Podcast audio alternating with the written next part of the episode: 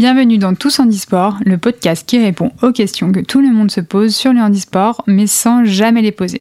Je suis Marie Bochet, savoyarde, médaillée paralympique en ski alpin handisport. Et je vais tout vous raconter pour que vous deveniez incollable sur le sujet. Vous me suivez? Est-ce qu'on peut vivre du handisport? Aujourd'hui, vous l'avez compris, je vais vous parler d'un sujet un peu tabou. Et oui, quand on parle de sport de haut niveau, on parle fatalement d'argent, que ce soit pour les athlètes valides ou pour les athlètes handisport. Sauf qu'on ne parle pas vraiment des mêmes sommes. Si on compare, vous verrez que les budgets handi, eux aussi, sont très amputés par rapport à ceux des valides. Ce qu'il faut comprendre avant tout, c'est qu'il n'y a qu'un seul chemin pour un athlète handicapé s'il souhaite gagner un peu d'argent. C'est celui du très haut niveau. En gros, pour chaque sport, il n'y a qu'une poignée de sportifs, les meilleurs de chaque catégorie, qui peuvent espérer empocher quelques primes. Mais c'est tout. Impossible d'imaginer une config comme celle du foot chez les valides. Alors ok, tu as des stars comme Neymar ou Mbappé qui sont multimillionnaires. Mais il y a aussi des centaines de joueurs pas connus du tout qui jouent dans des clubs plus modestes pour des salaires plus modestes. Mais des salaires quand même. C'est leur métier et ils en vivent. Comme tous les sportifs, ils devront un jour se poser la question de la reconversion, mais en attendant, ils vivent de leur sport. Nous, on s'entraîne à peu près autant qu'Mbappé, mais on ne compte pas les mêmes billets.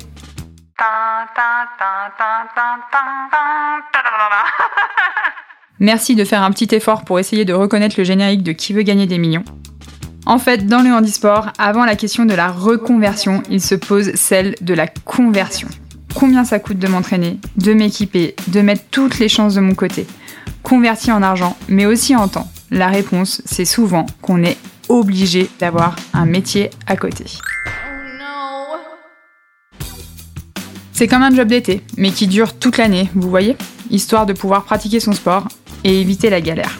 Pour moi, ce n'est pas le cas. J'ai la chance immense de gagner ma vie, d'avoir des partenaires hyper fidèles qui me permettent de me consacrer complètement à ma passion, le ski alpin. Mais on n'est pas beaucoup à avoir ce statut social dans le handisport. Déjà, j'ai un contrat avec l'armée. Je vous jure, je vous explique tout. En fait, c'est l'administration des douanes et de l'armée qui propose des contrats à certains sportifs sélectionnés sur le volet pour leur permettre de se consacrer à leur sport de façon moins précaire. Le statut de sportif de haut niveau n'est pas reconnu comme une profession en France. Nous n'avons pas de statut social et donc pas de sécurité sociale, pas de cotisation sociale non plus.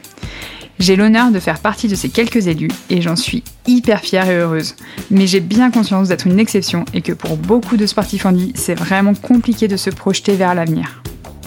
En fait, ce duo sport-argent, c'est un peu le serpent qui se mord la queue.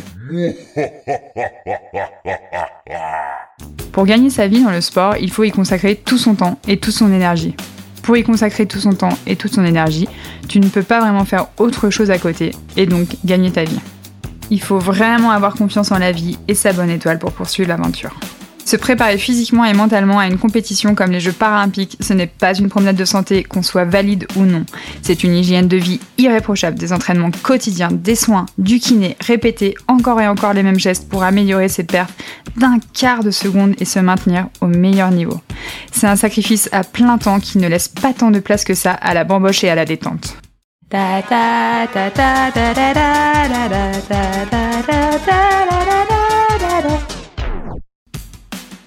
Bon, on n'a pas des vies monacales non plus, hein. Mais on vit pas tout à fait la même jeunesse. En fait, pour gagner ta vie en Andy, il faut y consacrer toute ta vie. Du coup, vous vous demandez certainement pourquoi c'est si compliqué de gagner de l'argent dans le handisport. Déjà, il faut comprendre que seuls les Jeux paralympiques sont rémunérateurs, et encore uniquement si on gagne des médailles et donc des primes. Pour toutes les autres compétitions, c'est nada, walou, peanuts, pas de prime. Comme vous le savez, les jeux, c'est tous les 4 ans, donc ça fait un CDD un petit peu particulier. Surtout qu'on n'a jamais la certitude de monter sur le podium non plus. Mais les choses s'améliorent parce qu'il y a encore quelques années, il y avait une énorme différence entre les primes allouées aux valides et celles des Andis. Mais parce qu'heureusement les choses évoluent, vous l'avez bien compris maintenant, la France fait partie des nations qui ont décidé de donner la même chose pour une médaille d'or gagnée par un athlète olympique ou un athlète paralympique.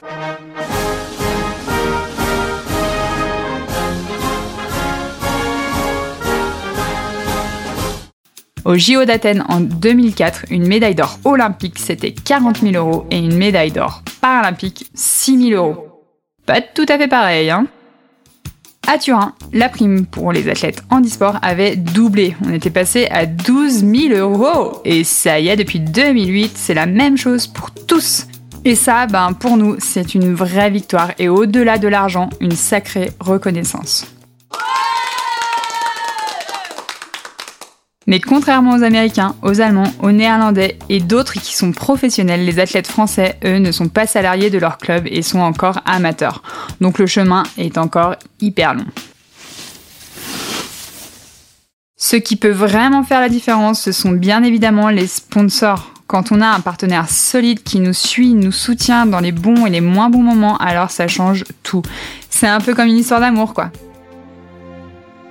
Quand on trouve cette épaule réconfortante et solide, on a envie de donner le meilleur de soi, tous les rêves deviennent possibles et on peut se sentir le roi du monde. Moi, j'ai la chance d'avoir la Société Générale à mes côtés depuis 2010 et je les associe vraiment à mon parcours paralympique de ces dix dernières années. Avec le temps, au-delà de l'aspect purement financier, on a créé de vrais liens. Je sais que je peux compter sur eux, ils savent qu'ils peuvent compter sur moi et ensemble, on gravit des montagnes même si je les dévale encore toute seule. Dans la team Société Générale, on est plusieurs athlètes handisport et on suit nos carrières respectives avec intérêt.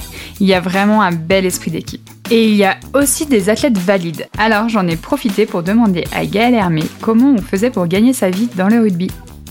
Gaëlle, c'est la capitaine de l'équipe de France féminine de rugby à 15. Magnéto Serge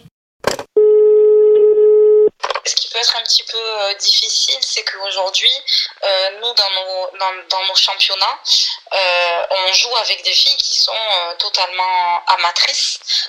Et le, justement, le rugby féminin a encore ce côté amateur où, où les filles, ben voilà, en club, elles ont des indemnités, elles ont des, des petites primes de match, mais aujourd'hui, ça, ça ne leur permet pas de vivre du rugby.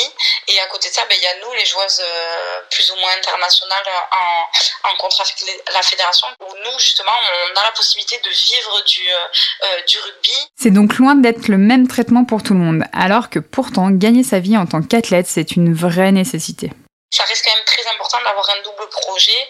Euh, pour euh, X ou Y raison, que ce soit euh, une blessure qui peut arriver, pour, pour un changement assez soudain. Du coup, c'est assez important d'avoir quand même quelque chose à côté pour un petit peu assurer, si je puis dire, ses arrières et surtout préparer son avenir. Voilà, on verra comment vont évoluer les choses, mais il y a quand même beaucoup de raisons d'être optimiste, que ce soit en rugby, en ski et dans toutes les disciplines. L'intérêt du grand public pour le handisport grandit de jour en jour, et on peut espérer que l'argent ne soit plus un élément bloquant pour les athlètes à l'avenir. On me demande souvent ce que je ferai après. Et c'est vrai que pour tous les sportifs, c'est la vraie question. Encore une fois, comme j'ai été super accompagnée, j'ai préparé la suite en poursuivant mon cycle à Sciences Po, mais aussi en passant mon monitorat de ski. Mais l'après, c'est toujours un sujet préoccupant, même un peu flippant. Sinon, bah, il reste toujours l'option d'essayer de rentrer au PSG aux côtés d'Mbappé pour la saison prochaine.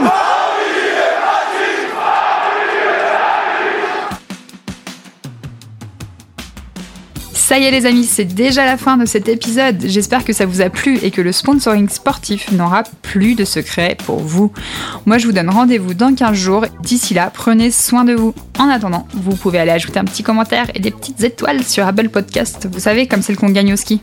Allez, tchuss Ce podcast est produit par Société Générale, partenaire officiel de la Fédération française en e-sport depuis 2003.